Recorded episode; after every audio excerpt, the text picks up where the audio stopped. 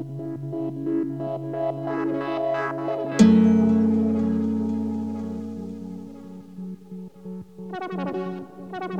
you.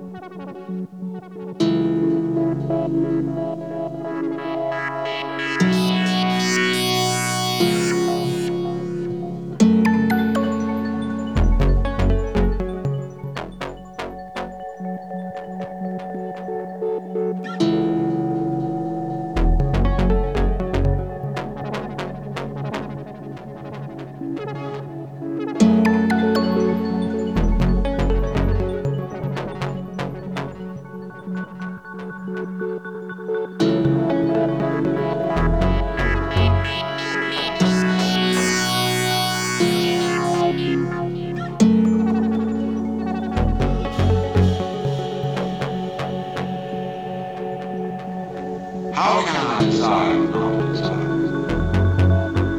How can I surrender myself with myself is precisely and urge to hold on, to cling, to cling to life, to continue to survive? I can see rationally that by clinging to myself I may strengthen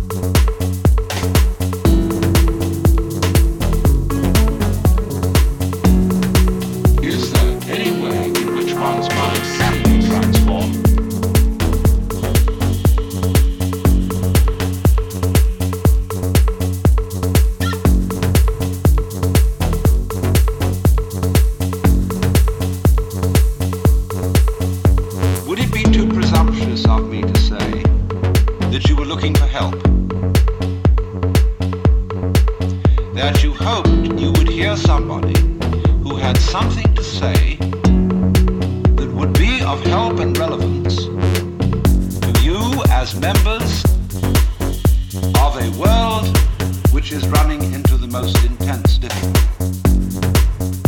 A world beset by a complex of problems, any one of which would be bad enough. Add together all the great political, social and ecological problems with which we are faced, they are appalling. And one naturally says, the reason why we are in such a mess is not simply that we have wrong systems for doing things, whether they be technological, political, or religious, but we have the wrong people.